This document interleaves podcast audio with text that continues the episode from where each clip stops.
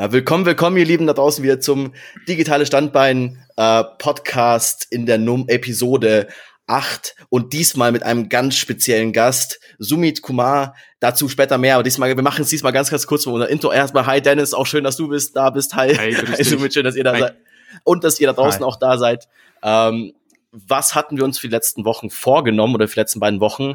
Äh, ich würde mal die beiden, beiden Hauptziele, die Dennis und ich also uns vorgenommen haben, einfach mal ganz kurz hinten überfallen lassen, damit wir ganz, ganz viel Zeit mit Zoom mit verbringen können. Aber wir hatten uns ja vorgenommen, 20 Leute für den Podcast anzuschreiben und da quasi jemand dazu zu holen als Gast, um einfach auch noch euch mehr Input zu geben von verschiedenen Leuten, auch Leuten, die vielleicht schon ein bisschen weiter sind im Prozess, als es Dennis und ich sind und äh, da muss man sagen, also, da bin ich sehr stolz drauf.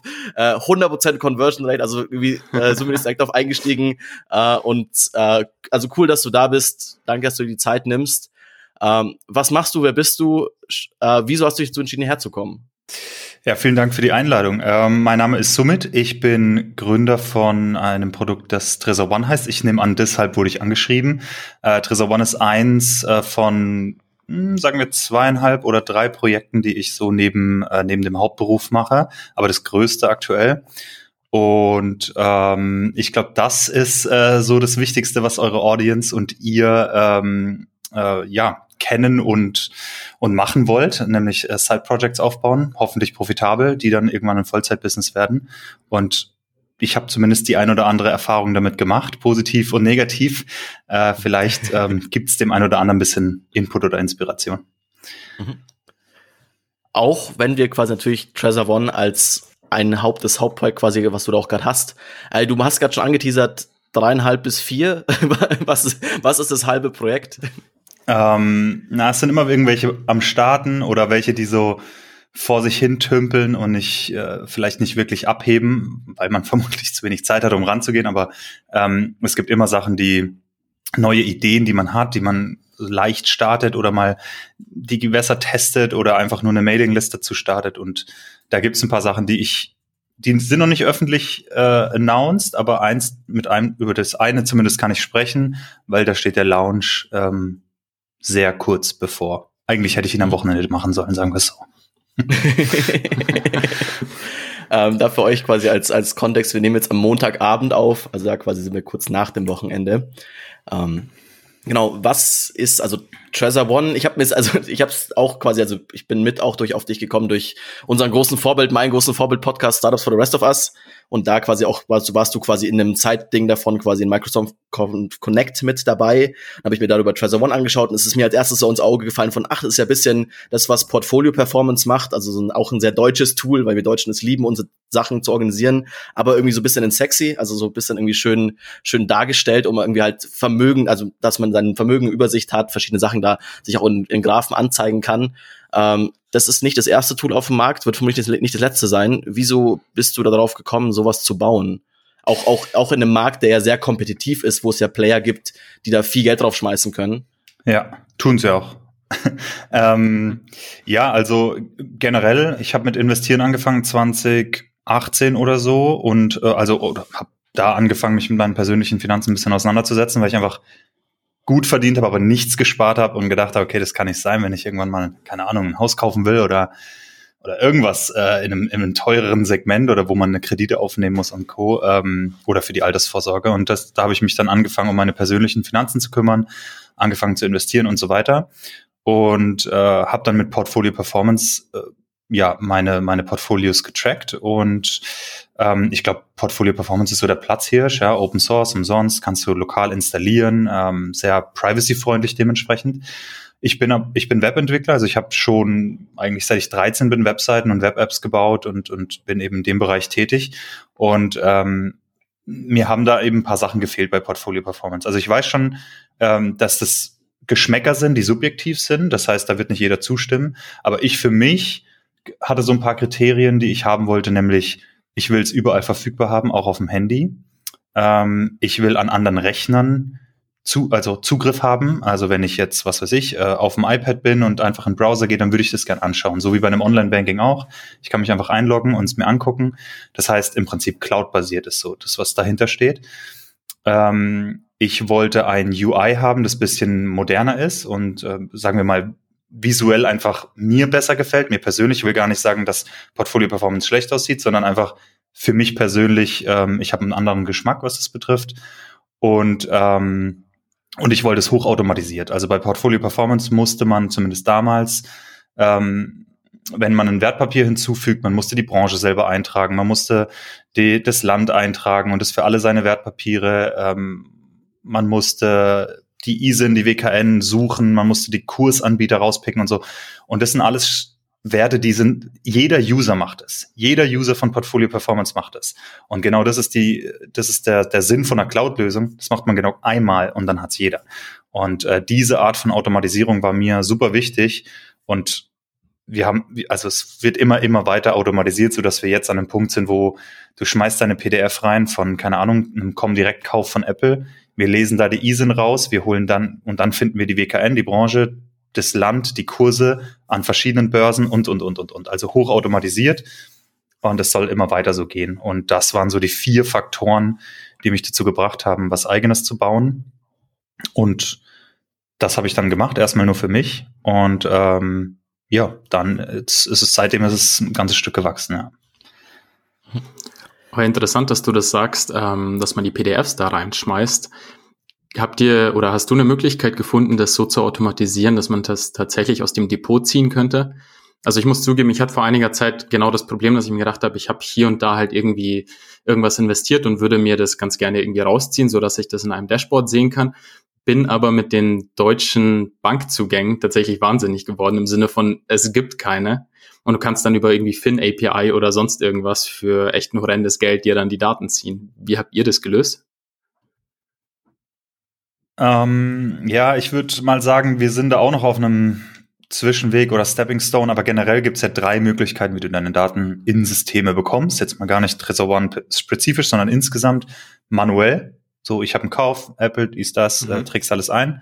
Nummer zwei, die PDF. Du schmeißt die PDF rein, wir parsen die PDF. Das ist so semi-automatisiert, weil du musst sie immer noch runterladen und wenn du, ich sag mal, Trader bist oder wenn du fünf Jahre investiert hast und du jetzt zu Trezor One kommst, dann, dann will, und du hast die PDFs nicht parat und es gibt keinen Bulk-Download, dann ist das richtig Pain, das einzupflegen. Ja. Ähm, die kontinuierliche Pflege ist dann dagegen relativ simpel, aber das, das, natürlich ist der heilige Gral, äh, in irgendeiner Form connectest du es zu deinem Online-Banking und, ähm, und die Magic passiert und wir holen das einfach, die Transaktion. Ähm, wir sind Step 1 und 2 gegangen, also manuell und, und Teilautomatisierung über PDFs. Der Grund mhm. ist einfach, ähm, zum einen die Schnittstellen an die Banken, die sind, die, die sind weder ähm, kontrolliert von, von irgendeiner Behörde, also die fallen nicht unter, äh, unter die API-Richtlinien, äh, die es da gibt. Ähm, und es gibt Anbieter, die das anbieten. Du hast FinAPI erwähnt. Da bas mhm. basiert ein Haufen auf Web-Scraping. Also die rufen dann die Webseite auf und scrapen das durch. Und das bedeutet wiederum, man muss die Zugangsdaten der User speichern, wo wir wieder in Datenschutz- und Sicherheitssysteme äh, Probleme kommen könnten oder zumindest bestimmte Anforderungen, die, die man auch erfüllen will. Also die Bar wird dadurch extrem hoch, was äh, Aufwand ähm, äh, betrifft und ähm, die Lösungen sind halt nur so semi-stabil einfach, ja. Die, die, die funktionieren mal und mal funktionieren sie nicht. Und ich habe im Moment noch ziemlich Angst, dass dadurch ein Rattenschwanz an Support entsteht und Erwartungshaltung, den ich nicht decken kann. Das heißt, ich habe lieber eine 95% Lösung in einem Jahr als eine 80% Lösung jetzt und dafür viel mehr Supportaufwand. Weil wenn wir sagen, wir haben einen Online-Sync mit der Bank, dann muss der auch funktionieren. Und wenn der nicht funktioniert, dann habe ich mehr Arbeit diese Probleme zu debuggen und, und, und so weiter und den Support zu machen, als mir das abnimmt oder als es dem User abnimmt im Endeffekt. Äh, das ist so, so ein, so ein Balanceakt, den, ja, den ich, den ich hab, ähm, oder den wir machen, was das betrifft. Ähm, ja, und, und, und die deutschen Banken, man muss halt auch sagen, warum haben die keine Schnittstellen? Ja, das ist halt in, in, im Ausland sehr viel einfacher. Die haben alle Schnittstellen und da läuft es. Aber ein, eine Bank hat vielleicht nicht den größten Incentive, die Daten externen Tools zur Verfügung zu stellen auf eine angenehme Weise, damit der User sich nicht mehr ins Online-Banking einloggt, sondern also im Idealfall muss der User ja, nicht ins Online-Banking, außer für einen Kauf oder einen Verkauf. Aber warum sollte ein Trade Republic das wollen? Oder ein ja. Scalable Capital oder so, ja, äh, wenn man deren Interface ersetzt. Als User, sobald du mehrere Broker benutzt, ist es natürlich um einiges cooler, wenn du ein externes Interface hast, das ist alles bündelt. Aber welchen Incentive hat denn die Bank, das zu tun? Ähm, eigentlich gar keinen. Und da ist halt, also die haben keine Motivation, eine gute API zu bauen, die das exportiert. Oder einfach nur mal einen schönen CSV-Export oder einen PDF-Export. Also nichts davon gibt's bei irgendeiner Bank, das ich gesehen habe. Und deswegen sind die Lösungen, um das zu holen, komplex und nicht verlässlich, aber teilweise schon gut genug. Also ich weiß, dass Konkurrenten das tun ähm, von uns und wir werden da auch hin, also wir werden das tun, okay. früher oder später. Ähm, aber ich muss den Aufwand stemmen können und den Support dahinter. Ja. Ähm, jetzt sprichst du immer, du wechselst immer zwischen ich und wir. Ist es ja. das königliche Wir oder ist es quasi, also weil ich sehe quasi, also man, bei euch auf LinkedIn, man sieht, du hast, also es gibt eine zweite Person mit drin, die ein bisschen Digital Marketing macht, aber ist nicht als Co-Founder irgendwie eingetragen. Also Matthias Hilger, äh, ist das, also ist es wir, ist es du, aber du schreibst es lieber als wir auf die Homepage? Ist das quasi, oder in welche Richtung geht das? Ja, das ist eine gute Frage. Nee, ich hatte, ich habe alleine angefangen und habe mir dann nach einem halben Jahr angefangen, so ein kleines Team aufzubauen. Ähm, teilweise einfach Leute wie ich, die Lust hatten auf Nebenprojekte und äh, die auch in ihrer Freizeit arbeiten. Und dann, sobald der, äh, der Revenue groß genug war, Freelancer dazu geholt. Einer ist jetzt Vollzeit dabei, einer ist Teilzeit dabei. Dann haben wir noch zwei ähm, 400-Euro-Jobber mit dabei. Also insgesamt sind wir jetzt schon zehn Leute, aber nur eine Person arbeitet wirklich Vollzeit dran. Ein paar Teilzeit und ein paar in der Freizeit. Ähm, deswegen ist es wir definitiv sehr wichtig, das zu sagen. Und ich versuche nur, also das muss man auch sagen, ja, alles, was Tresor One bisher erreicht hat und wie groß es geworden ist, da waren so viele Leute involviert, die Community, die Open Source. Wir, wir, wir haben ja den Import, der ist ja Open Source, und da haben wir so viele Contributor, die helfen und uns unterstützen und so. Deswegen ist es wir, ich, das Team und, und die Community, ohne die wäre es nicht gegangen. Und wenn ich sage ich, dann hoffentlich nur an Stellen, wo es wirklich ich persönlich war. Wir waren nur so eben halt Interesse halber, quasi ist es noch eine ja. Einzelprojekte und mehr. Das ist schon sehr, sehr, sehr, also äh, tatsächlich schon sehr groß auch, also mit so vielen Leuten auch dahinter. Und ähm, jetzt haben wir aber trotzdem den Punkt, also du bist nicht die Vollzeitkraft. Du arbeitest nebenher, also nee, andersrum, du arbeitest Vollzeit bei Stripe auch erst, also genau. auch erst seit 2021. Davor warst du bei äh, We, WeShare, ja. ShareNow, ShareNow. ShareNow. Ähm, also du hast es quasi immer neben, nebenher mit aufgebaut und es ist so ein bisschen, also mit einer Frage, die für mich sich mir gestellt hat, also du bist auch quasi in dem ganzen Open Startup Bereich mit dabei, dementsprechend sind eure Zahlen relativ offen. Letztes Teil, die ich gehört habe, waren 15.000 MRR. Ich weiß nicht, ob das noch aktuell ist und, oder in welchem Umfang, also, ja. aber aber quasi im Bereich sagst, okay, du, du könntest ja vermutlich, also ich meine, klar sind sicher auch irgendwelche Werbungskosten mit dabei und so weiter und so fort, aber ähm, du könntest ja vermutlich deine eigene Zeit dir bezahlen. Wieso bist du nicht der erste Vollzeitangestellte? Also wieso mhm. habt ihr euch dazu entschieden, vom, ähm, jemand anders einzustellen und nicht das, also wieso verlässt du nicht den Hauptjob? Ja, ja, das ist eine Frage, die ich natürlich ständig bekomme. Ganz kurze äh, Zahlenkorrektur. Wir haben 15.000 Euro Umsatz gemacht. Der MAA liegt bei 8.000 Euro. Unterschied ist einfach, äh, wenn jemand ein Jahresabo abschließt, zählt kompletter Preis in den, also das, den Jahrespreis in den Umsatz und MAA steigt nur um den monatlichen Betrag. Also Umsatz 15.000 circa war letzte, äh, letzten Monat. Ähm, und äh, was hattest du gesagt? Werbekosten? Ja, unsere Werbekosten sind null. Also das sind nicht die Kosten, aber ähm, äh, wir haben natürlich andere Kosten, aber generell sind die weit unter, ähm, unter dem, was wir einnehmen. Also wenn man, wenn man mal ähm, Personalkosten, Salaries, Gehälter rausrechnet, ist das Ding hochprofitabel, aber man kann es einfach nicht rausrechnen. Ja, die Leute müssen für ihre Zeit bezahlt werden. Also ähm, ist es eine sehr gute Frage. Und warum macht es ich, mache ich das nicht selber? Das ist natürlich was, mit dem ich selber auch immer wieder ähm, kämpfe und überlege, sollte ich das machen, sollte ich das nicht machen? Und ich hatte mal die Pläne und dann habe ich sie wieder über den Haufen geschmissen und so weiter. Aber generell ist doch die Frage für mich, was soll Treasure One für mich, mein Leben und meine Familie ermöglichen? Nicht nur Treasure One, diese Nebenprojekte überhaupt. Ähm, und mir geht es darum, ich will nicht auf Teufel komm raus selbstständig sein oder auf Teufel komm raus angestellt oder so, sondern mir geht es darum, dass ich Dinge mache, die mich begeistern, dass ich die mache, weil ich sie machen möchte und nicht, weil ich sie muss und äh, dass ich mir im Prinzip aussuchen, was ich ma machen kann. Und wenn ich sage, ich möchte Vollzeit oder Teilzeit an dem und dem Projekt arbeiten oder an einem neuen Projekt oder ich möchte bei dieser Firma arbeiten, aus welchen Gründen auch immer, dass ich das tun kann. Und was Stripe betrifft, ist halt ähm, Also es gibt wenig Firmen, wo ich sagen würde, ähm, äh, da, da würde ich ein sehr erfolgreiches Business, das ich habe, zur Seite legen und um dort zu arbeiten. Aber Stripe gehört da einfach dazu. Das ist für mich persönlich im technischen Bereich die absolute Champions League. Und wenn ich irgendwo lernen will, wie man ein Unternehmen aufbaut, dann dort äh, ein erfolgreiches, unter, erfolgreicheres Unternehmen gibt's wenige, ähm, äh, die noch nicht an der Börse sind. Und ähm, ich kann da einfach unfassbar viel lernen in allen Bereichen, egal ob das jetzt Programmierung ist oder Produktteams aufbauen oder Organisationsaufbau oder oder oder. Ähm, also das ist ein ganz wichtiger Punkt, wie viel ich da noch lernen kann, was ich dann natürlich in meinen eigenen Projekten und Firmen ähm, anwenden möchte. Und ähm, das andere ist, ist dass, dass es bei Stripe einfach eine sehr spannende Zeit ist. Ich benutze das Produkt ja selber. Ich habe es davor benutzt, benutze immer noch, bin Wahnsinns-Fan und ähm, äh, ja, das macht, das macht einfach Spaß. Und ob man irgendwann in Teilzeit geht oder, oder wie man das balanciert, das sind alles Sachen, kann passieren, kann in Zukunft passieren, solange sich die Balance hält, auch mit meinem Privatleben und alles drum und dran, ähm, ist, es, ist es völlig okay für mich. Und ich will weder das eine noch das andere ausschließen. Ähm, aber es ist ganz wichtig für mich, dass ich das nicht, dass ich nichts davon tun muss, was weiß ich, des Geldes wegen oder irgendwie sowas.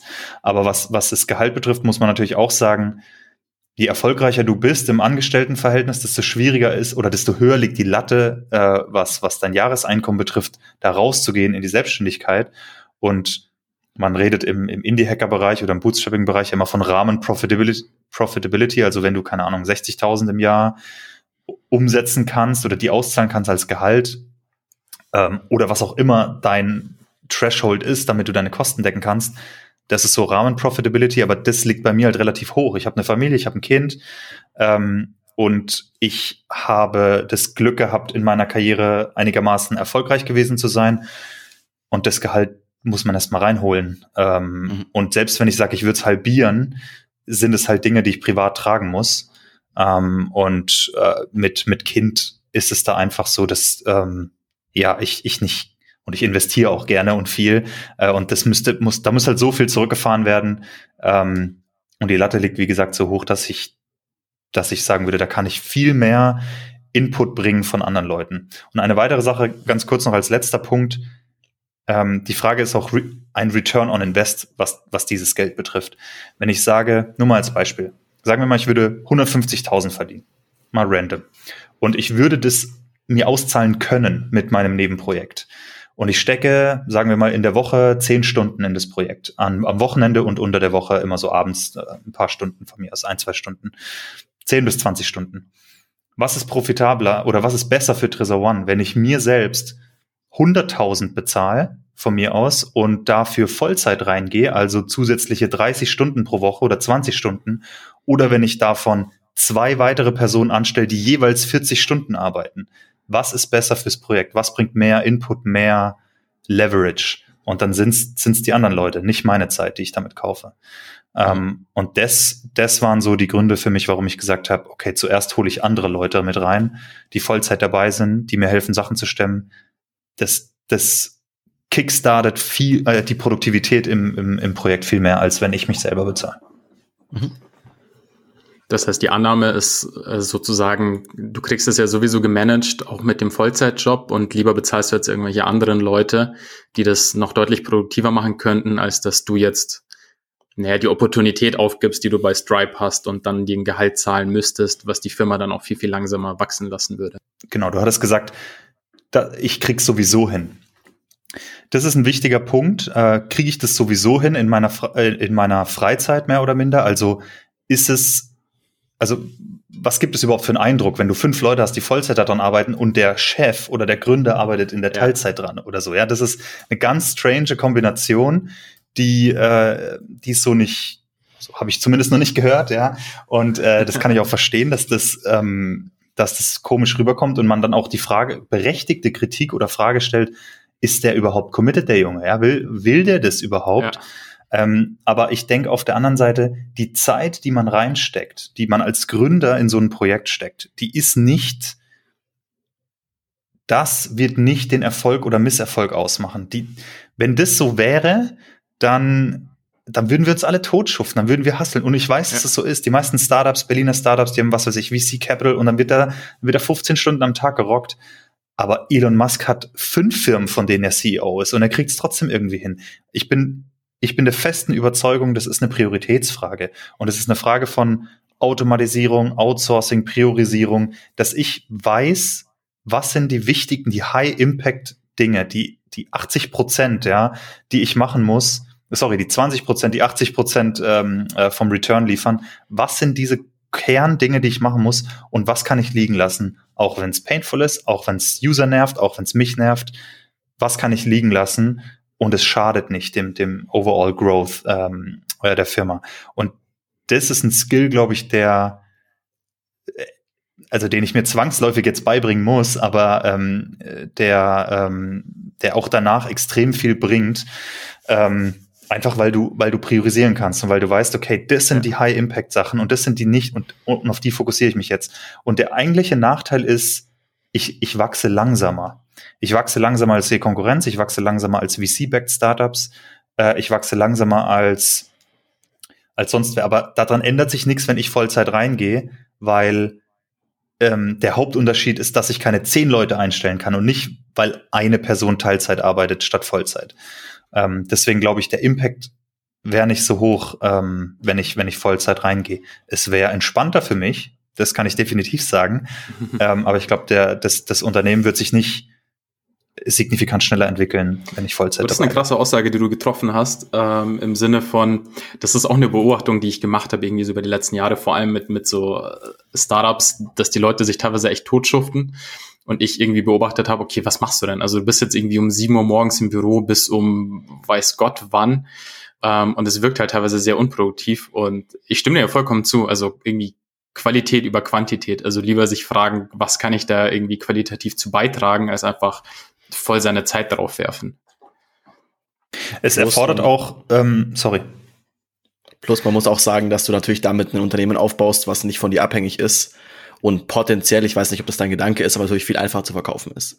Und du irgendwann sagst, ich will ja. das mal loswerden, weil wenn halt alles auf dich zugerichtet ist und irgendwie bei jeder Entscheidung musst du einmal den Haken runtersetzen und alles irgendwie machen, ähm, ja. ist es natürlich viel schwieriger, dich zu ersetzen, als halt zu sagen, hey, Leute, das ist eh perfekt, das ist eine, eine, eine geölte Maschine, hier ist das Öl, jetzt machst du's. Ja. Ähm, äh, da gibt es ein interessantes Buch dazu, Build to Sell, äh, kann ich kann ich jedem empfehlen. Und es geht gar nicht, also mein mein Gedanke ist überhaupt nicht Verkaufen an sich. Ich bin ein, ich, ich nenne es mal Cashflow orientierter Invest, Investor oder Anleger. Das heißt, ich ich bin zum Beispiel in meinen in meinen äh, Börsentätigkeiten auf Dividenden fokussiert und in Business-Tätigkeiten auf Cashflow. Und auch wenn ein Verkauf, ich, ich, ich will das nicht ausschließen oder so, aber ähm, eine gut geölte Maschine, die du verkaufen kannst, macht auch Spaß zu maintainen und zu behalten und dabei zu sein. Und, und ähm, wenn man sich so ein, sag mal mal, so eine Limitation setzt mit, ähm, ich arbeite maximal zehn Stunden die Woche zum Beispiel, weil ich Freizeit habe, weil ich eine Tochter habe, weil ich einen Vollzeitjob habe oder aus welchen Gründen auch immer. Ähm, dann zwingst du dich ja quasi zu kreativen Lösungen, dass es trotzdem funktioniert. Und ich muss ganz ehrlich sagen, mittlerweile würde ich sagen, B2B wäre da viel besser geeignet als B2C. Wir haben 50.000 registrierte User. Der Support, der Support ist das, was einen killt äh, an der Stelle. Aber ob du jetzt ein Feature morgen äh, released oder in zwei Monaten, das, also das wird den Erfolg nicht ausmachen. Und das ist halt was, was man immer wieder selbst realisieren muss. Ähm, was weiß ich, die ganze Zeit Features rausballern und so weiter, das ist nicht das Wichtige, sondern das aller, aller, aller Wichtigste, was für mich ähm, das betrifft, ist, dass wenn ich Zeit da reinstecke, dann um das zum Wachsen zu bringen, nicht um es zu maintainen. Das ist mhm. ganz, ganz wichtig und das ist der Hauptunterschied zum Angestelltenverhältnis, wo du mit deiner Zeit, die du aufwendest, dein Gehalt maintainst vielleicht steigerst über die Zeit hinweg, aber generell, du gehst hin, um für eine Stunde bezahlt zu werden. Wenn ich eine Stunde für Trezor One arbeite, dann um das zu steigern, was da drin ist und nicht ums, ums gleich zu lassen. Ähm, aber das hat wiederum ein Businessmodell zu tun, Subscription und Co.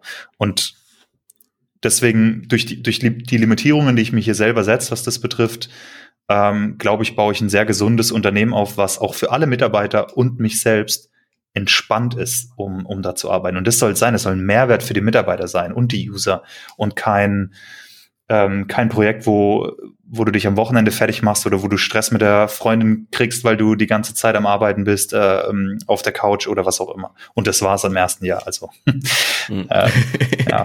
Aber nichtsdestotrotz frage ich mich eigentlich die ganze Zeit, wie kriegst du das denn zeitlich hin? Weil du hast jetzt gemeint, du hast eine Familie, du hast einen Vollzeitjob, wo du, soweit ich weiß, auch Verantwortung für ein Team hast.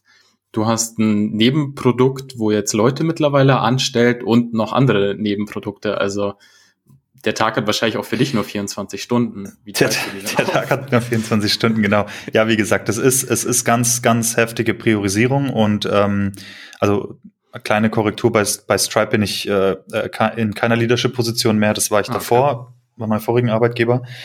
Ähm, aber nichtsdestotrotz, ähm, unabhängig davon, ja, du hast deine, deine acht Stunden, die du, die du da arbeitest und ähm, oder sagen wir mal den 9-to-5-Job du hast die Family und, und das ist eine ganz starke Priorisierungsfrage. Also im ersten Jahr kann ich dir sagen, dass ähm, andere Sachen zu kurz gekommen sind. Meine persönliche Gesundheit, also sagen wir Sport, Ernährung, äh, hat sehr darunter gelitten. Ähm, meine Frau hat auch äh, ja da extrem gestemmt, was was Familie betrifft.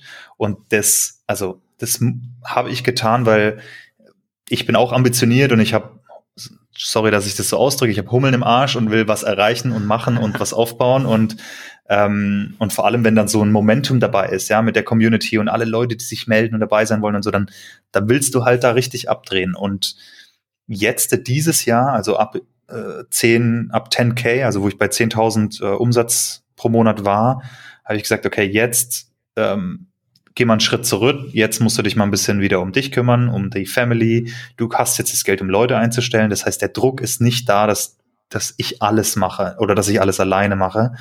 Ähm, mir war es wichtig, halt äh, Leute mit ins Team zu holen, wo, wo man sich dann einfach darauf verlassen kann, dass wenn mal die Hütte brennt, wenn irgendein Problem gibt oder wenn viele Leute sich melden wegen irgendeiner Supportfrage, dass dann auch andere Leute antworten können, dass andere Leute sich drum kümmern können. Und ich kann mal einen ruhigen Abend verbringen mit meiner Familie, ohne den Laptop aufzuklappen. Ja. Ja. Und das ist was im ersten Jahr, also ich will da gar nicht um den heißen Brei rumreden, ja. Im ersten Jahr gab es keinen einzigen Tag, an dem ich meinen Laptop nicht offen hatte und für das Projekt gearbeitet habe. Egal was, Sonntag, Krass. nachts. Man, ist, man sieht es auch teilweise auf YouTube, wenn ich einen Outage hatte, da war ich dann nachts einfach die ganze Nacht wach und habe das versucht zu fixen. Und das, das ist so ein Commitment, glaube ich, neben dem Job mit Familie, das nicht jeder machen kann oder will. Ich würde es auch nicht empfehlen. Ähm, und jetzt nehme ich mir das halt raus zu sagen, okay, jetzt wachsen wir wieder ein bisschen langsamer oder ne, ähm, ich nehme andere Leute mit dazu. Ich will gar nicht sagen, dass es wirklich langsamer wächst, aber äh, ich persönlich ähm, repriorisiere jetzt ein paar Sachen, weil du kannst Millionär werden, so viel du willst, wenn dann da, dadurch deine Beziehungen kaputt gehen und du selbst ungesund bist, dann genießt du davon gar nichts. Das, das war es dann nicht wert. Mhm jetzt, äh, also als ich glaube, es ist auch so ein Punkt, wo ich glaube, Dennis und ich sehr davon profitieren können, aber jetzt hast du vorhin ganz am Anfang der Story quasi erzählt, Treasure One, das dich hat selber Portfolio Performance so, als du mochtest das Thema, aber hast du das Ganze, also hast du das Projekt evaluiert, hast du es erstmal gebaut und geschaut, was, also war das so ein, hast du, war das jetzt durch Zufall, dass du irgendwie auf Trüffel gestoßen bist? Anstatt irgendwie halt einfach nur im, im, Dreck zu graben und nichts passiert ist? Oder hast du, also wie evaluierst du neue Ideen? Du meinst auch schon, du hast wieder eine neue im Anlauf. Ich gehe davon aus, weil eben, weil du so stark priorisierst, gibt es da irg irgendeine Form von Prozess, musst du sicher irgendwie in der Hinterhand haben, ja, die du dafür nutzt. Ähm, war das bei Treasure One auch so? Und wie würdest du das machen? Also, was ist da quasi der Ansatz, wenn jetzt irgendwie auch einer von unseren Zuhörern hat, irgendeine Idee, denkt sich, boah, folgendes Tool gefällt mir gut, aber ich kann es noch viel besser. Ja. Ähm, aber bevor ich jetzt eben sage, ich investiere jetzt eins, zwei Jahre jeden Tag rein, um dann, um dann zu merken, ja gut, ist da doch nicht mehr geworden als die 15 Nutzer, die ich seit Tag eins habe, was Mama und Papa sind und meine paar Freunde. Ja. Ähm, ja, das ist eine sehr gute Frage. Also ich hatte meine Launch-Checklist äh, bei Trezor One. Das, ich habe den Launch tatsächlich gelivestreamt. Also ähm, mhm. Ähm, Packen wir in die Show Notes, sehr gut. Okay, cool. äh, und auch auf, auf Deutsch da, da noch. Ähm, da hatte ich das alles auf Deutsch geteilt. Aber ähm, also es gibt ein paar, sagen wir, Key-Sachen, die ich immer beachte bei einem neuen, bei einem neuen Projekt. Das allererste ist, ähm, also wenn ich eine Idee habe oder einen Space sehe, jetzt sagen wir mal Trezor One äh, oder, oder äh, Portfolio Performance in dem Fall, das ich genutzt hatte, ist da, gibt's ein Tool, das von vielen Leuten benutzt wird und ich glaube, ich habe einen Edge. Ich kann da was besser machen, irgendwas. Ähm, viele Leute denken ja, sie brauchen die, die die Hardcore-Idee, so das, das ganz krasse Ding, das nächste Airbnb, das nächste Uber und bla bla bla. Es ist überhaupt nicht so. Du, es gibt nicht ohne Grund Konkurrenz auf der Welt, ja. Es gibt nicht nur einen Autohersteller, es gibt nicht nur einen Dönerladen. So, du, du musst nicht das Rad neu erfinden. Du musst nur etwas machen, was dich raussticht. Und ähm, das kann alles Mögliche sein. Das kann deine Einstellung sein, das kann dein Marketing sein, das kann deine Positionierung sein, ein bestimmtes Feature, ein Fokus auf Design, Kommunikation, ein äh, bestimmtes Subset an, an, an Zielgruppe, was auch immer. Also irgendwas anders machen als die bestehenden, wo du sagen würdest, das, das sticht dich raus und das in meinem Fall, ich mag es, meine eigenen Probleme zu lösen, ähm, weil ich da involvierter einfach bin und es besser einschätzen kann, besseres Bauchgefühl dafür habe, ob, äh, ob das Sinn macht und ob ich selber lieber nutzen würde als ein anderes Tool. Ähm, dann, und, und da kommt es darauf an, was man erreichen will, aber ich will Sachen, die ich nebenher machen kann, hochautomatisieren kann, im Idealfall outsourcen kann, whatever, wo, ähm, wo ich bauen kann und die dann nebenher laufen. Also mein Traum wäre, ich habe zehn Projekte und die laufen nebenher. Geoman ist eins meiner Nebenprojekte, da stecke ich eine Stunde im Monat rein, zum Beispiel. Das wächst nicht großartig, aber das wächst ein bisschen. Fast ohne, dass ich was tue. Ich habe initial sehr viel reingesteckt und jetzt ähm, äh, läuft es eben so. Und so, das hätte ich im Idealfall öfter. Trezor One ist nicht so eins, das von alleine laufen wird, aber so B2B-Software ist da ganz gut eigentlich. Jedenfalls ähm, ist eine Sache, was es, was das Businessmodell betrifft, ähm, äh, super, super wichtig. Ähm, wie, wie hoch ist der Automat mögliche Automatisierungsgrad? Was sind die, die, wenn du hochskalierst oder wenn viele User reinkommen und so weiter, was sind die Variablen, die, die einen Flaschenhals erzeugen? Ja, bei B2C ist es fast immer der Support zum Beispiel. Ähm, das ist das, wo, worüber ich mir Gedanken mache. Die Abgrenzung von bestehenden Systemen. Ich achte sehr darauf, dass ähm, also was bestehende Systeme oder bestehende Konkurrenz betrifft, ist es super, super wichtig, glaube ich, was ganz viele Leute ähm, sich nicht trauen. Selbst wenn du riesen Competitors hast, die allergrößten, guck dir den Markt an. Ist der Markt ein Winner-Takes-All-Market? Du wirst kein Social-Media Startup gründen nebenher und, und da in irgendeiner Form erfolgreich sein. Aber du kannst zum Beispiel äh, Website-Tracking kannst du machen. Google Analytics gibt's umsonst und ist der absolute Standard. Und trotzdem kannst du differentiaten von Google Analytics. Und das Ding ist, du brauchst ja nicht, du musst ja nicht den Markt dominieren. Wenn das kein Winner takes all Market ist, kein Zero-Sum Game, sondern ähm, es, es kostet den Nutzer nichts, auf ein anderes Tool zu switchen. Zum Beispiel von WhatsApp wird keiner wegswitchen, weil alle User dort sind, in, in Deutschland halt, ja. Ähm, du wirst kein WhatsApp-Konkurrent hinkriegen. Signal versucht es, whatever, aber dann haben alle. Sagen, ich, ich versuche alle meine Kontakte auf Signal zu bringen, deswegen muss ich hier ja. intervenieren. Signal Beste. Du, du versuchst nein, es, ich weiß, und dann trotzdem hast du beides installiert. Ich wette mit dir, ich erreiche ja, dich über WhatsApp. Und ähm, also da, da gibt's diese, diese Kosten zu switchen für den Nutzer, ja. Ähm, und das mag dann für dich funktionieren, für mich zum Beispiel tut es nicht, äh, weil es, es gibt Switch-Kosten. Aber es gibt Tools und Produkte, die jeder von uns nutzt, wo die Switch-Kosten null sind. Du benutzt einfach ein anderes. Sei es das Tool, mit dem wir hier den Podcast aufnehmen, oder sei es ähm, äh, das Tool, wo du deine Notizen dokumentierst oder whatever. Und wenn das, wenn der Markt kein Winner takes all Market ist, dann kannst du da drin partizipieren. Und das Allerwichtigste ist, wenn du lean bleibst und ähm, eine kleine Truppe hast oder alleine bist oder du und ein Co-Founder und, und ihr versucht es, dann ist die Latte für Erfolg extrem niedrig, vor allem im B2B-Bereich. Positionier dich anständig, setz den Preis hoch, denk über den Preis nach, dann verdoppelst du ihn, weil du sowieso zu wenig chargst und dann ähm, und, und dann zum Beispiel Trezor One am Anfang, ich wusste, ich brauche 2000 Kunden. 2000 und ich könnte mein, mein ähm, Gehalt bezahlen und davon leben. Wenn du dagegen ein Startup nimmst, das von einem äh, Investor gebackt ist und so weiter, da brauchst du eine Million Kunden, bis es erfolgreich ist. Und wenn du da drunter bist, dann bist du gefailt und die Firma geht pleite. Aber das, den Luxus hast du ja als Nischenprojekt, als Nebenprojekt. Du, du, du bist in einem Space tätig, wo niemand Großes dich angreift, weil es sich nicht lohnt. So, was, was willst du mit 100.000 äh, äh, Annual Recurring Revenue? Dafür wird keine Firma Funding ähm, bekommen als Endziel, sondern du musst in die Millionen gehen. Und für uns, die nebenher was gründen oder Indie-Hacker, die sagen wir mal, deren Ambitionen etwas ähm, realistischer sind, für die ist es ein absoluter Luxus. Also wenn Trezor One eine Million im Jahr macht, dann habe ich ein Team, das ich sehr gut bezahlen kann und das ist ein absoluter Traum. Aber ich muss nicht. Wenn es so bleibt, wie es jetzt ist und nicht, nicht ähm, nicht, äh, äh, äh, was ist das Gegenteil von wachsen? ich weiß schrumpft. es gar nicht mehr. Wenn schrumpft. es nicht schrumpft, genau, danke schön. Ich weiß es gar nicht. Ich weiß nicht mehr, was das Gegenteil ist. Wenn, wenn es nicht schrumpft, dann, ähm, dann kann es einfach so weiterlaufen. Ja, dann kann es so weiterlaufen und es ist okay und ich kann immer mehr automatisieren oder immer mehr ähm, äh, Self-Service einbauen für die Nutzer und so weiter, so dass ich weniger Maintenance-Aufwand habe. Aber ist es kein Projekt, das ich als Bürde sehe, das ich loswerden will oder irgendwie sowas.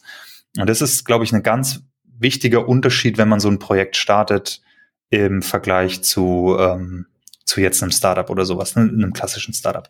Jetzt bin ich extrem abgeschweift von deiner eigentlichen Frage. Ich komme mal wieder Aber, zurück. Ja, genau. sorry schon mal ein, ein super großes Takeaway, kein Winner takes it all Market. Das ist ja. so die Minimum-Analyse, die man machen sollte. Ja. Ist es was, wo ich quasi eben irgendwelche Netzwerkeffekte habe, wo ich sage, ich muss WhatsApp werden oder größer, wie auch immer, um irgendwas zu hinzubekommen?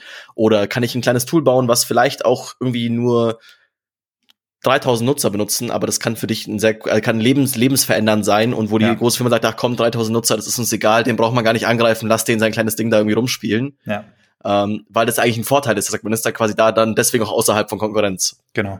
Auch volle, also und jetzt komme ich mal zu einer kleinen Checklist, so die ich ab, abarbeite.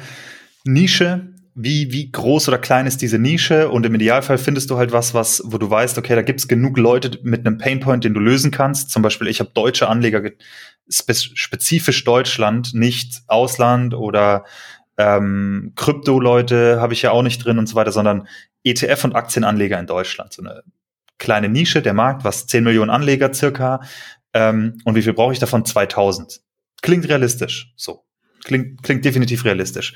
Dann ähm, macht mir das Spaß, das Problem zu lösen. Ist es was, äh, also die meisten Startups failen oder, oder so Nebenprojekte failen, weil man keinen Bock mehr drauf hat und einfach aufhört, es zu tun. Ist es für mich möglich, das immer weiter zu tun, auch wenn es mal Täler gibt, wenn es bergab geht, wenn es ähm, nicht gut läuft oder man keine Lust hat, schaffe ich es trotzdem, das weiterzumachen? Ist es was, was mich begeistert?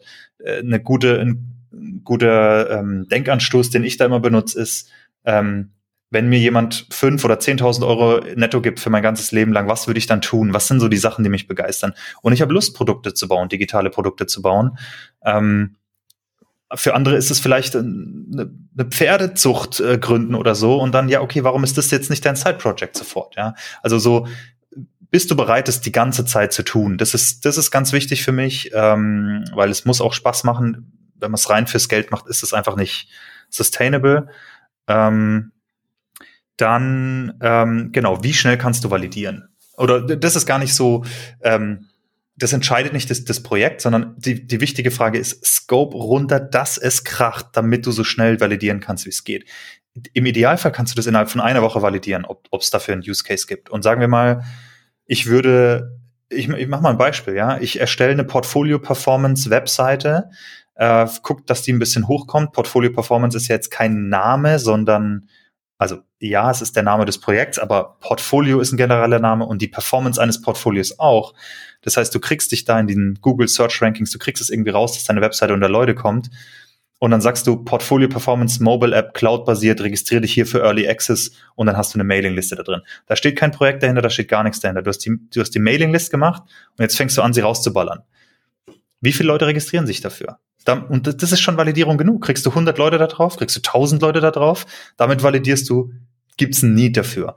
Und die nächste Geschichte, und ich habe validiert, ähm, indem ich, also Portfolio Performance war meine Validierung, ich wusste, dass es extrem viele Leute nutzen. Ich habe gesehen, Influencer auf YouTube und so weiter haben immer wieder ihre Portfolios damit vorgestellt und so. Ähm, also der Need war da, das wusste ich schon. Der zweite Need ist, wird da jemand dafür bezahlen? Portfolio Performance ist for free. Wer wird dafür bezahlen? Ich habe dann das Tool gebaut, dann überlegst du dir Monetarisierung, da habe ich bisschen länger dafür gebraucht, aber nach drei Monaten habe ich dann gesagt, ich hau jetzt einen Paid-Plan raus und das, das hätte man aber schon früher monitor oder testen können, indem du sagst, hier ist ein Paid-Feature, klick auf, hier ist ein Kaufen-Button und dann klickst du auf den Kaufen-Button und dann passiert nichts. Du trackst lediglich die Klicks und dann zeigst du von mir aus ein Pop-up, hey, wir sind noch nicht ready, aber danke für dein Interesse, wir sagen Bescheid. Und dann siehst du, wie, guckst einfach, wie viele Leute auf den Kaufen-Button drücken.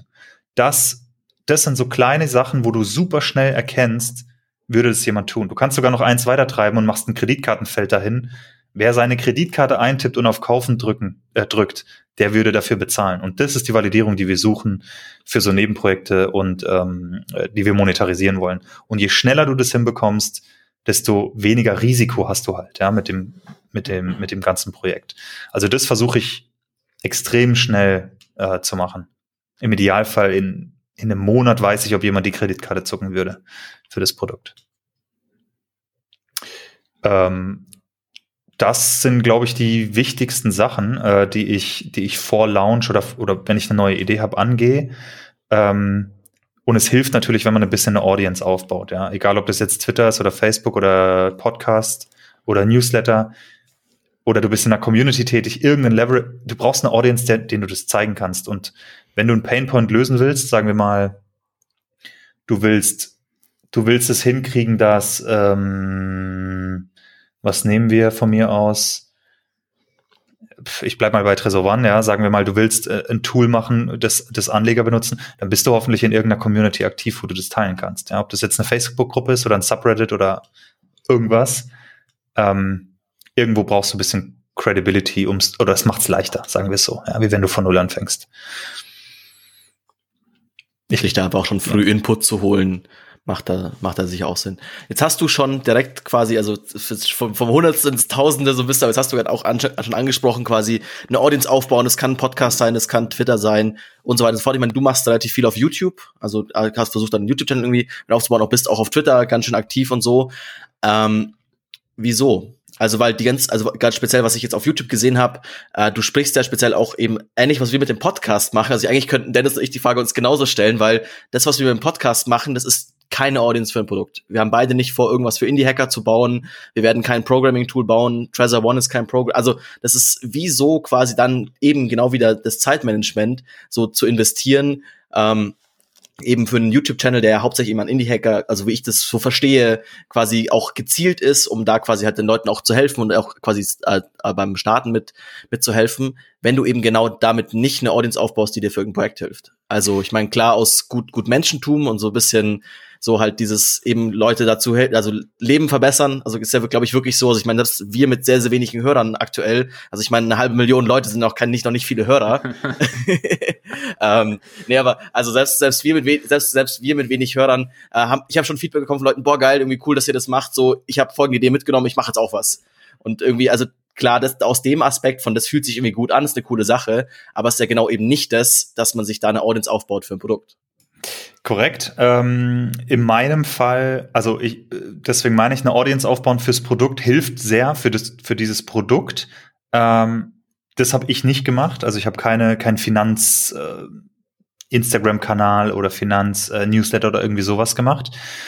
Ähm, auf Twitter, also Twitter ist so mein Medium of Choice. Ich bin gar nicht auf Instagram, was das betrifft, äh, tätig. Ähm, und YouTube eben so ein bisschen. Ich versuch's. Ähm, warum? Äh, und das ist eine sehr gute Frage. Also was, was bei mir da so, sagen wir mal, die Sachen sind, die dann vielleicht einen Schuh ergeben oder das rund machen, Twitter, YouTube, wo ich quasi mein Journey-Teil von, von so SaaS-Produkte bauen und ne Nebenprojekte bauen, profitable Nebenprojekte bauen. Ähm, und diese ganze Open Startup Geschichte. Also dann, da, dass ich natürlich teile, äh, was sind die Zahlen dahinter und so weiter. Jetzt bei bei allen meinen Projekten.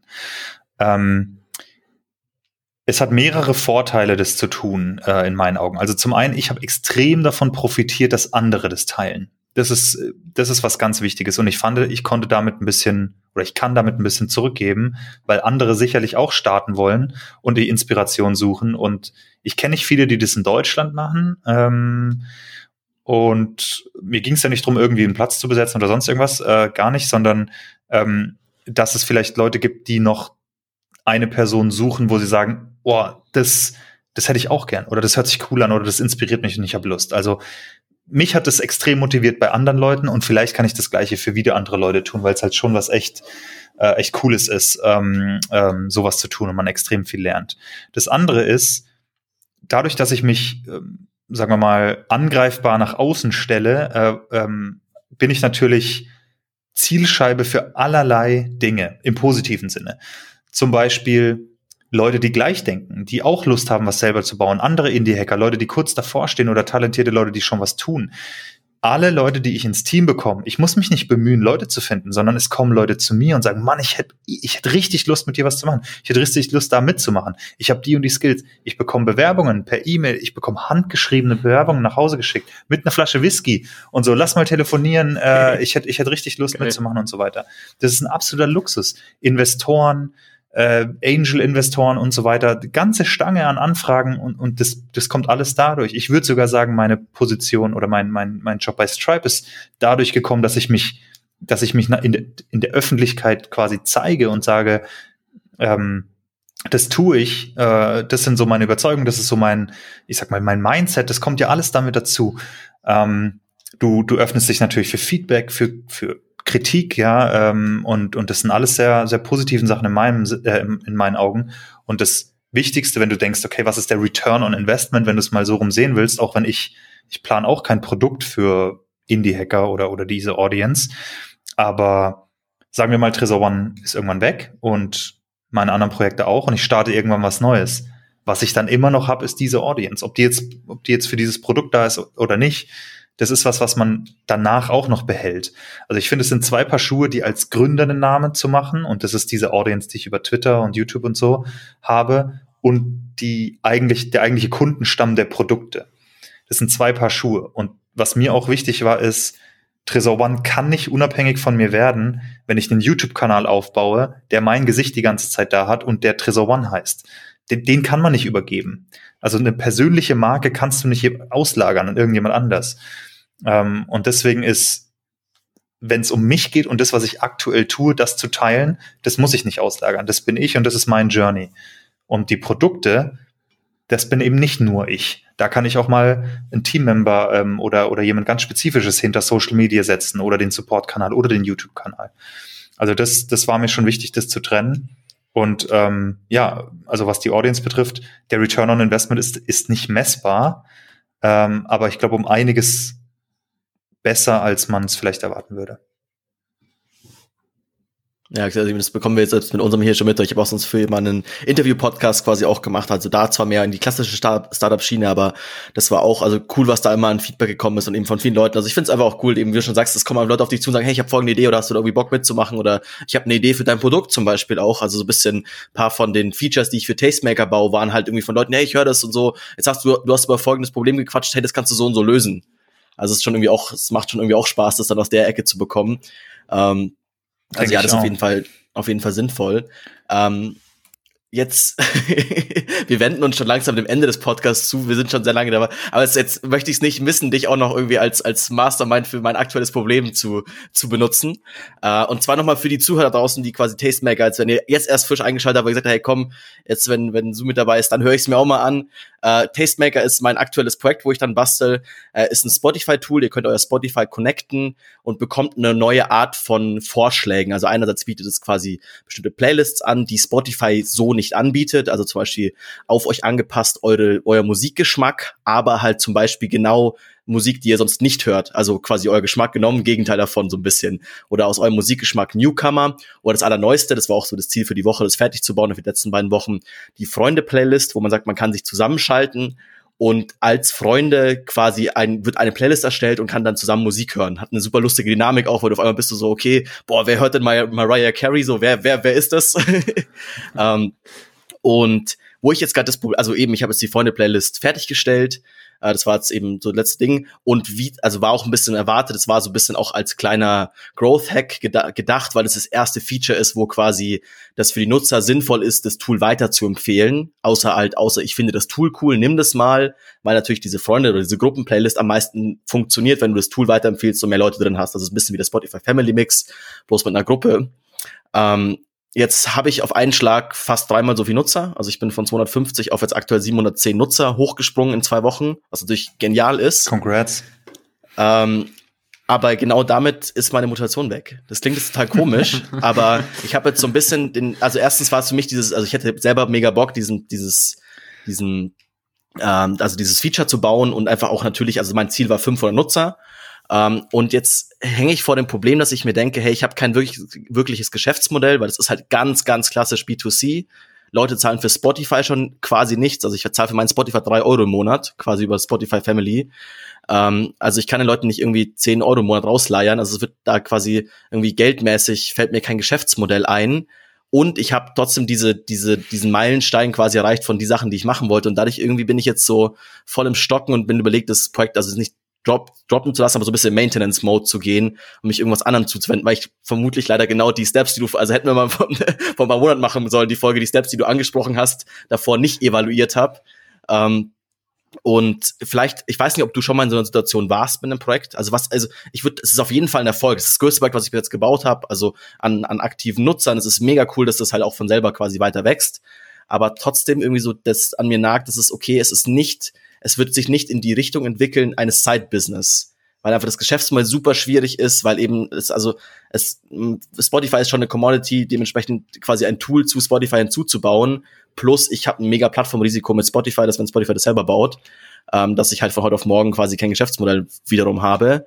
Hattest du so eine Situation schon und wie bist du da rangegangen an den Prozess? Du musst gar keine allumfassende Lösung, aber vielleicht sagst du, hey, komm, mach dir vielleicht bis in zwei Wochen folgende drei Gedanken. Das hilft dir vielleicht. Das wäre natürlich mhm. top. Ja. ähm, äh, also ich hatte das auch schon. Äh, ich habe fünf Jahre lang eine Open Source Library maintained, was jetzt eben Geoman das Side Project ist. Und ähm, da hatte ich überlegt, die komplett abzugeben an die Community und nicht mehr zu maintain, weil es einfach mm, mehr Aufwand ist und es kam nichts zurück. Also Open Source ist ja, du machst es und gibst es umsonst raus. Ähm, wurde viel genutzt, ist ein Top-Produkt in meinen Augen, Top-Software und es wurde einfach nicht benutzt. Und ich war kurz davor, das äh, auch wegzugeben.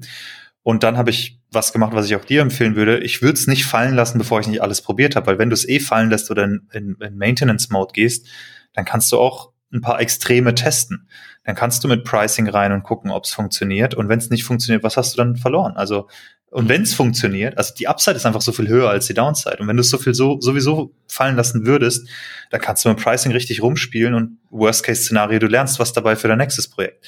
Ich weiß, B2C ist jetzt, äh, also ist ja nicht unbedingt ein schlechtes, äh, schlechtes Modell B2C, vor allem wenn du so ein Streamline-Produkt hast, wie du es gerade beschrieben hast, ist es ja relativ, ähm, also nicht super individuell bei den Leuten, ja, das ist ja relativ straightforward, ähm, hört sich zumindest so an, dann hört sich das für mich auch einigermaßen easy zu maintainen an, äh, jetzt im Vergleich zu, zu jetzt zum Beispiel Trezor One.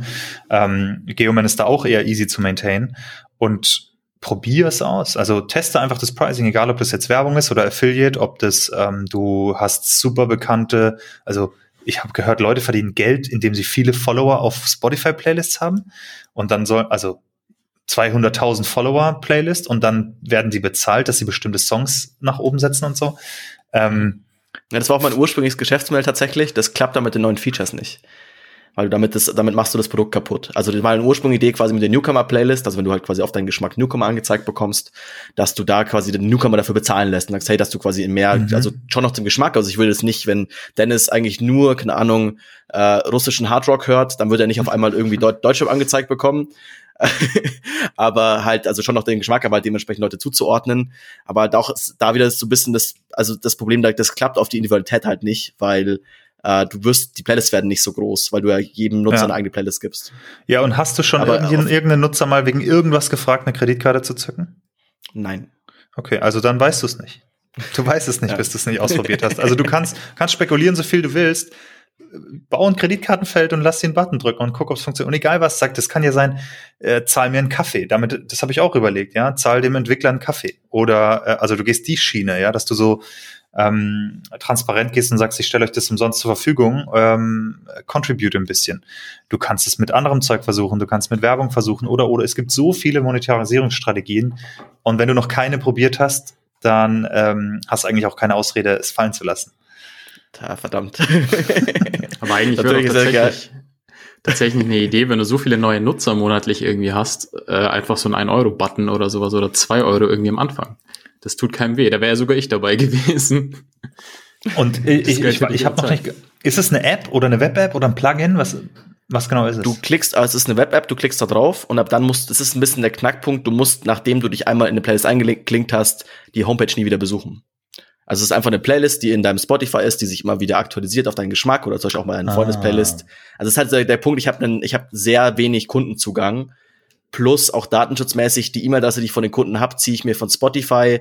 Heißt, da musst du, ist wieder relativ knack, knackig mit irgendwie, darf ich den Leuten quasi auch Werbung zuschicken auf quasi neue Features und so. Äh, das habe ich jetzt gerade noch als wenig Nutzer einfach mal gemacht und gesagt, okay, wird schon irgendwie passen. Also wird schon irgendwie keiner sich groß beschweren, war auch nicht so, aber halt ist nichts, wo ich langfristig drauf aufbauen ja. kann. Ja, aber da, ähm, also mir, mir fallen da schon einige Sachen ein. Also zum Beispiel, äh, also ich bin jetzt da kein Experte oder so, aber was ich ausprobieren würde, wären so Sachen wie ähm, das, was weiß ich, du kannst, du kannst, ich weiß nicht, ob man, ob man das, ob das geht, aber ob du kannst mehrere Playlists machen. Ja, die erste ist for free und und drei kosten dann halt zwei Euro im Monat. Oder wie oft sie sich aktualisieren. Aktualisieren sie sich einmal im Monat oder einmal die Woche oder einmal am Tag. Äh, das, also ganz viele ähm, Hebel und du solltest nicht unterschätzen, es gibt unter deinen Usern, genauso wie bei Tresoran, es gibt Leute, die wollen es umsonst verwenden, die wollen auch so günstig wie es geht, aber es gibt User, die, die haben das Geld und die das sehr genießen und die sagen, hey, das, das ist Value für mich, so entdecke ich neue Musik und ich, ich bin bereit dafür, was zu zahlen. Ähm, ich meine, teilweise Trezor One ist, ist in manchen Stellen teurer als der Online-Broker. Und trotzdem bezahlen es die Leute. Und das sind auch Sachen, wo, wo mein Pricing auch komplett off war, aber wir haben Studenten, die, die 500 Euro investiert haben und wir haben High Net Worth Individuals mit Portfolios von 5 Millionen. Da sind einfach die Geschmäcker und die Ansprüche und die Bereitschaft, wie viel Value das den Leuten hinzufügt ähm, und was sie dafür ausgeben würden, ist einfach komplett unterschiedlich und das wird bei dir ganz genauso sein. Aber du musst es rausfinden. Ja, das ist ja, stimmt schon, ist dafür noch zu früh. War, war ein guter, guter Hinweis, so ein bisschen, man hat sich, man denkt sich immer so ein bisschen selber, aber es ist nochmal gut, dass es nochmal gehört zu haben von, von außen. Dennis sagt es mir auch schon mal wieder, ja, du musst irgendwie, Leute müssen mal Geld, musst mal Geld verlangen, aber irgendwie habe ich es ihm nicht geglaubt. ja, ich habe ich hab auch das Gefühl, also manchmal will man sich ein bisschen, oder man schützt sich unbewusst, glaube ich, auch ein bisschen vor der Enttäuschung, ja, wenn man weitergeht und das Risiko eingeht. Weißt du, also ich will dich, äh, dir nicht unterstellen, dass das jetzt gerade so bei dir ist, aber du hast jetzt einen Erfolg eingefahren mit vielen Usern und du kannst es jetzt abhaken und sagen, hey, das war super erfolgreich, aber ich habe es dann gelassen aber treib's weiter. Also wenn dein Sinn, wenn dein Ziel ist, ein, ein, ein, ähm, ein Side-Project zu machen, das Geld abwirft, das muss ja nicht immer das Ziel sein, aber wenn das dein Ziel ist, ähm, ja, dann, dann solltest du die Monetarisierung auf jeden Fall probieren. Und dann probier's mhm. wirklich bis zum geht nicht mehr. Und selbst wenn du sagst, boah, das ist jetzt kurz vor Schluss und ich habe auch eigentlich keinen Bock mehr drauf, dann kannst du ein paar, dann, dann überleg dir, was in deinem nächsten Projekt, was würdest du gerne wissen, ob es funktioniert oder nicht? Und dann testet es einfach. Benutzt es als mhm. Testbed für, als Playground für, für Ideen. Ähm, weil fast 1000 Nutzer zu haben, mit denen du solche Sachen testen kannst, äh, ist auch was wert. Mhm. Ja, das ist ein guter, guter Gedanke zu sagen, hey, ich habe eh nichts zu, also wirklich nichts zu verlieren. So, weil, keine Ahnung, mehr als sagen, okay, ich mache danach, ich höre danach so oder so auf, das ist, ja, das stimmt. Ich weiß schon, was ich, was die, was mein Ziel für die nächsten zwei Wochen sein wird. ähm, Dennis, hast du auch noch irgendeine Frage? Sonst haben wir noch am Ende viel, sind wir viel auf mich eingegangen, aber sonst würde ich das Ganze hier auch in, in eine Up-Rap-Richtung bringen. Nee, von mir nichts mehr. Ich fand es eine richtig gute Folge und äh, auch teilweise echt gute Sachen dabei. Also vor allem jetzt am Ende ähm, so ein bisschen Finger in die Wunde legen. Ich muss zugeben, das kenne ich von mir selber.